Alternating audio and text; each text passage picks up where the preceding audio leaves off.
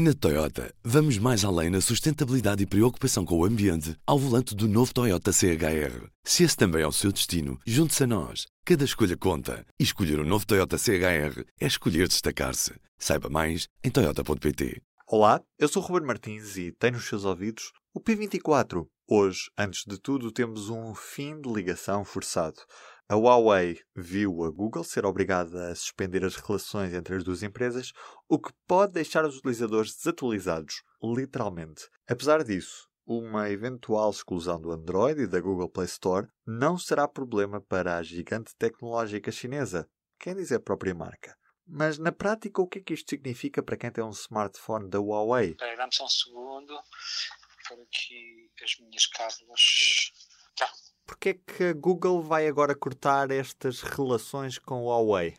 A decisão da Google não é uma decisão uh, tomada de modo próprio. Ao telefone temos Vítor Ferreira, é jornalista de Economia. No fundo, a empresa está obrigada a respeitar aquilo que foi uma decisão de um organismo chamado Gabinete da Indústria e da Segurança, que colocou a Huawei e 68 empresas que são filiais da Huawei, espalhadas por todo o mundo, numa lista de empresas com as quais só é possível fazer negócio depois de dada uma autorização por parte da administração norte-americana.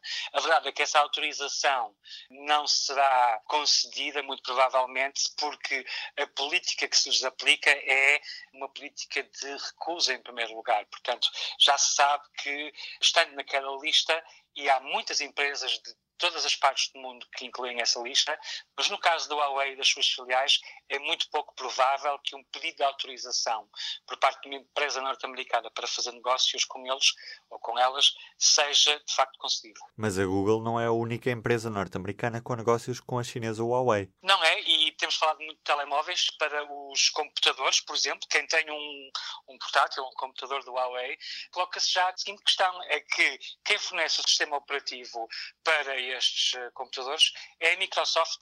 Ora, a Microsoft é também ela uma empresa norte-americana e está sujeita exatamente às mesmas regras que a Google acabou agora por dizer que vai ter de respeitar.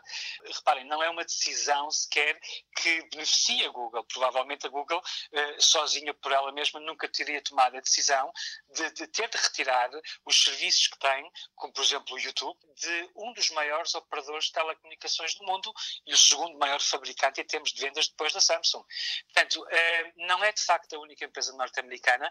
Há empresas como a Qualcomm ou a Broadcom que produzem processadores para equipamentos tecnológicos que já vieram dizer nas últimas 24 horas que por agora vão ter de deixar de fornecer equipamentos deste género para a Huawei e as suas afiliadas, ainda que isso não tenha grande impacto, subsiste sobretudo a dúvida, e esta vai ser uma questão interessante para acompanhar nos próximos tempos, eh, como é que a Microsoft vai decidir, ou descalçar esta bota, se me permitem a expressão, porque uh, dificilmente poderá tirar outra conclusão diferente daquela que foi retirada pela Google. Na prática, quem tem hoje um smartphone da Huawei, o que é que vai sentir de diferente com este quebrar de ligações? É muito difícil neste momento antever o que é que vai acontecer, porque as informações que estão a circular não são muito precisas. Nós fizemos aqui no público uma série de questões à Huawei e a Huawei não respondeu diretamente. O Google também fez apenas e só algumas declarações muito genéricas.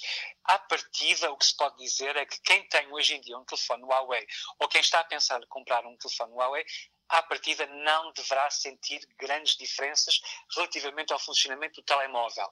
Mas eh, sabemos que, ao abrigo desta decisão anunciada nas últimas horas, haverá algumas aplicações que são nativas da Google, como por exemplo a aplicação do YouTube ou a aplicação do Gmail, que fora da China poderão vir a deixar de funcionar. A Google garante que as atualizações de segurança do sistema Android vão continuar a existir para clientes que têm telemóveis Huawei e garante também que o acesso à, à, loja de aplicações, que também permite comprar música e comprar conteúdos, vai continuar a estar disponível. No entanto, sabemos que, sendo uh, o sistema Android um sistema operativo de fonte aberta, sabemos que a Google tem transferido algumas das suas principais funcionalidades para uma plataforma de acesso mais fechado, mais restrito e restrito à, à, existência de acordos que a Google agora não pode fazer com a Huawei. Portanto, vamos ter de esperar alguns dias, provavelmente, algumas semanas, vamos ter de esperar algum tempo para perceber exatamente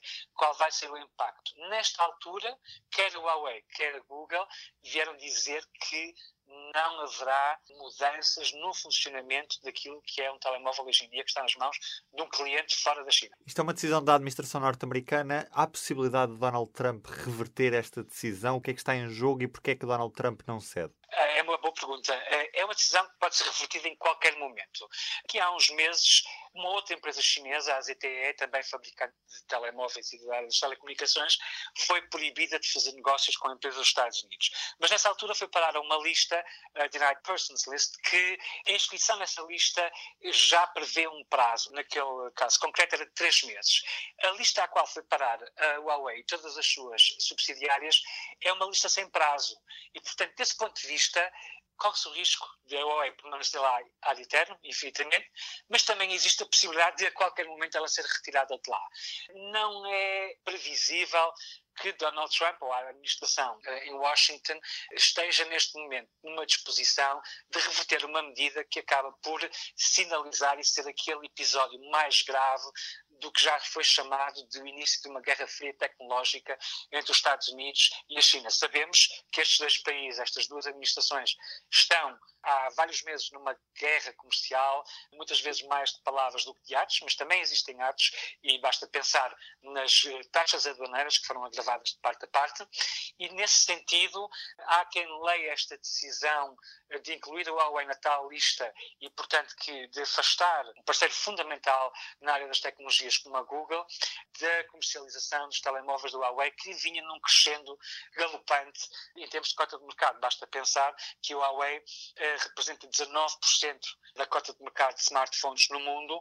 Na Europa, 43% das vendas de telemóveis, de smartphones, são marcas chinesas e em Portugal, um em cada três smartphones vendidos desde 2017 e 2018 são da Huawei. Portanto, é um grande domínio e é um grande domínio que assenta também em soluções fornecidas pela Google.